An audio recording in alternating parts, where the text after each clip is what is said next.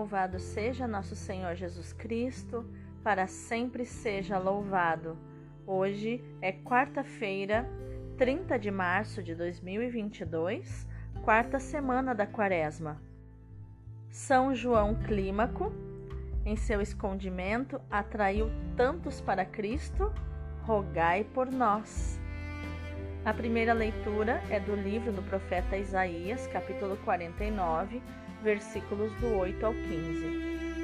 Isto diz o Senhor: Eu atendo teus pedidos com favores e te ajudo na obra de salvação. Preservei-te para seres elo de aliança entre os povos, para restaurar a terra, para distribuir a herança dispersa, para dizer aos que estão presos: Saí, e aos que estão nas trevas: Mostrai-vos e todos se alimentam pelas estradas e até nas colinas estéreis se abastecem. Não sentem fome nem sede. Não os castiga nem o calor nem o sol, porque o seu protetor toma conta deles e os conduz às fontes d'água. Farei de todos os montes uma estrada e os meus caminhos serão nivelados. Eis que estão vindo de longe, uns chegam do norte e do lado do mar, e outros da terra de Sinim. Louvai, ó céus, alegra-te, terra, montanhas, fazei ressoar o louvor, porque o Senhor consola o seu povo e se compadece dos pobres. Disse Sião: O Senhor abandonou-me, o Senhor esqueceu-se de mim.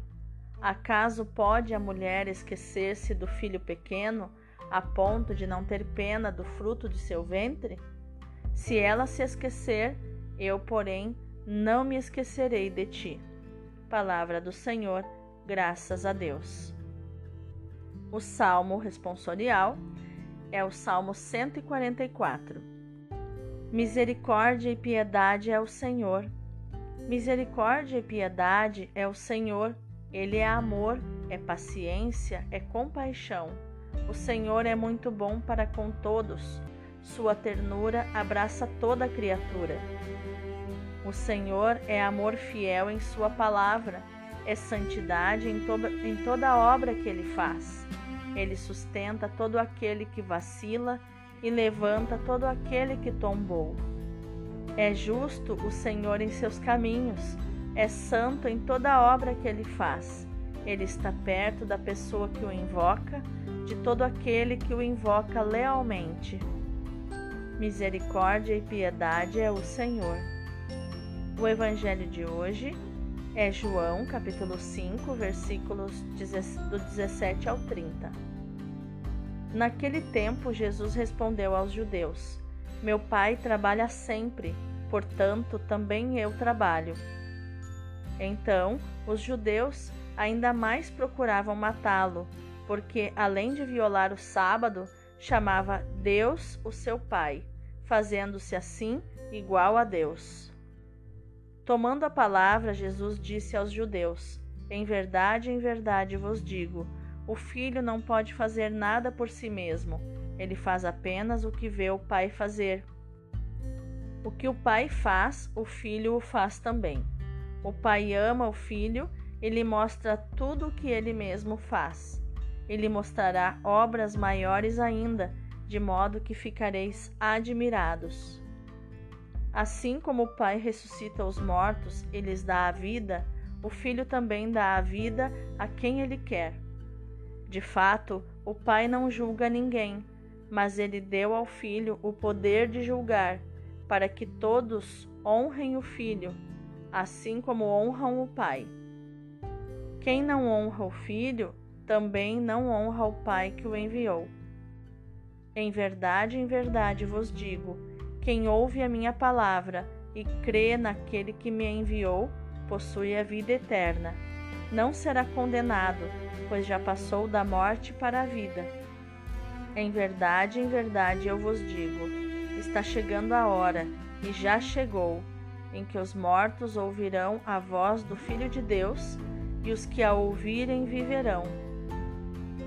porque, assim como o Pai possui a vida em si mesmo, do mesmo modo concedeu ao Filho possuir a vida em si mesmo.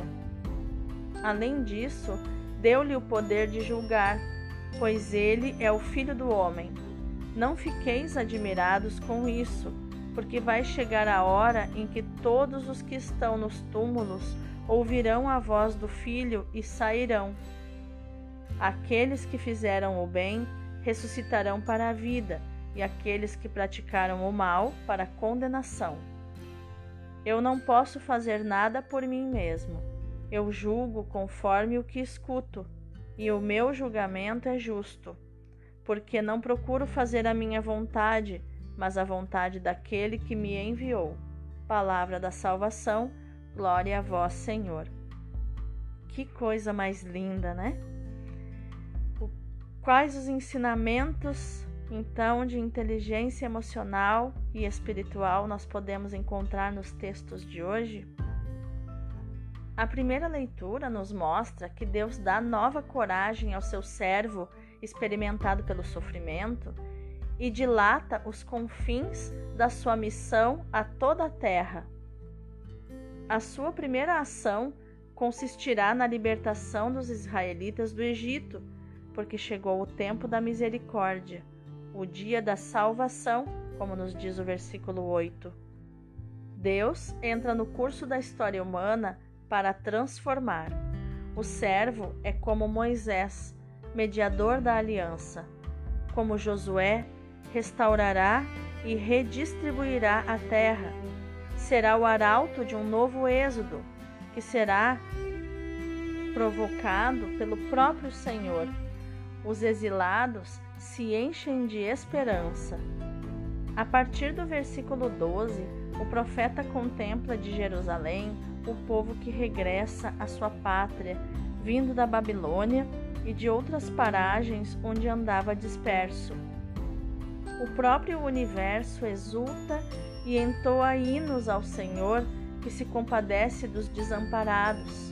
O seu amor é semelhante ao de uma mãe pelos seus filhos, um amor cheio de ternura e profundidade, um amor visceral. O nosso Deus não é um Deus longínquo, um juiz implacável, é um Deus próximo e solícito, como pai e mãe. Já no Evangelho, Jesus diz aos judeus revela aos judeus que o perseguem por curar em dia de sábado, ele revela sua identidade de filho de Deus e se coloca acima da lei. Segundo especulações judaicas, de que encontramos vestígios no versículo 17, o repouso sabático dizia respeito à obra criadora de Deus, mas não à permanente atividade pela qual incessantemente dá a vida e julga. Jesus diz: Meu Pai trabalha e, portanto, eu também trabalho. Meu Pai não para de trabalhar. A vida não para de trabalhar. A vida não descansa. Os peixes na água não param para descansar e maratonar uma série na Netflix. Não, eles o tempo todo trabalham, o tempo todo transbordam vida, a natureza pulsa vida. Nos versículos 19 ao 30, Jesus mostra que se conforma em tudo ao agir de Deus. O filho por si mesmo não pode fazer nada senão tudo aquilo que ele vê o Pai fazer. Esta afirmação surge novamente no versículo 30, revelando o sentido de todo o texto. A total unidade de ação entre o pai e o filho resulta da total obediência do filho que ama o pai e partilha do seu amor pelos homens pecadores. O pai doa ao filho o que só a ele pertence, o poder sobre a vida e a autoridade do juízo, nos diz o versículo 21. Esta íntima relação entre o pai e o filho pode alargar-se aos seres humanos pela escuta obediente da palavra de Jesus. Essa escuta é a ponte para esse relacionamento com Deus, com o Pai, semelhante ao relacionamento dele com seu filho e do filho com o Pai. Mas vamos meditar mais profundamente nessa palavra. Deus fez do seu servo, que é Jesus Cristo, sinal e instrumento de aliança com seu povo. Designei-te como aliança do povo. Esta afirmação nos permite penetrar mais profundamente no mistério de Cristo. Em primeiro lugar, nos leva a contemplar a sua união com o Pai. Jesus é o Filho muito amado que contempla tudo quanto o Pai faz, para também ele fazer tudo à imitação do Pai. O filho por si mesmo não pode fazer nada, senão aquilo que vê o Pai fazer, pois aquilo que o Pai faz, também o faz igualmente o Filho. O Filho de Deus veio ao mundo não para fazer a sua vontade, mas a vontade do Pai, porque não busco a minha vontade, diz Jesus, mas daquele que me enviou. Por isso, Jesus é a imagem viva, ativa do Pai. O meu Pai continua a realizar obras, continua a trabalhar até agora e eu também continuo trabalhando porque está perfeitamente unido ao Pai, Jesus Cristo pode ser aliança para o povo. Como filho muito amado do Pai, vem convidar todos os seres humanos para a festa da vida. A ninguém é negado esse convite. O único abandonado é precisamente o filho muito amado, que um amor maior ainda entrega a morte para todos para dar a vida a todos nós. E intimamente unido ao Pai, o Filho se faz solidário conosco e vem revelar-nos o amor misericordioso de Deus. Jesus Cristo é a aliança de Deus conosco para nos dar a vida. Nos transmite a palavra de Deus para nos transmitir a vida de Deus Assim como o Pai ressuscita os mortos e os faz viver, também o Filho faz viver aqueles que ele quer. Os mortos são os que vivem em pecado, porque desligados de Deus, não têm em si a vida divina e não podem amar a Deus nem aos irmãos. Só a palavra de Deus, que revela o amor, o seu amor misericordioso, comunica vida e dá capacidade para amar. O Evangelho de hoje nos revela que para estarmos unidos a Deus precisamos estar unidos a Cristo. É permitindo e realizando essa união com o Pai que Cristo se revela na aliança de Deus para nós. É um relacionamento de intimidade. Ele nos diz: pode uma mãe esquecer o seu bebê, o bebezinho que amamenta? Se nós formos pensar hoje em dia, pode uma mãe esquecer o seu bebê? Não deveria, mas pode acontecer. Quantos casos nós ficamos sabendo que a mãe esqueceu o bebê dentro do carro e o bebê morreu sufocado de calor em alguns minutos? Mesmo que existisse essa mãe, Deus te diz neste dia: eu não me esqueceria de ti. Eu não me esqueço de ti, porque estás gravado na palma das minhas mãos, e tuas muralhas estão sempre diante de mim. Você pode construir muralhas, não importa, eu vejo você. Deus te diz: Eu vejo você. Eu te amo. Que lindo. Vamos orar? Senhor Jesus, tu és verdadeiramente aquele em quem encontramos o Pai, mas és também aquele em quem encontramos os irmãos e as irmãs. Só em ti os podemos amar de verdade.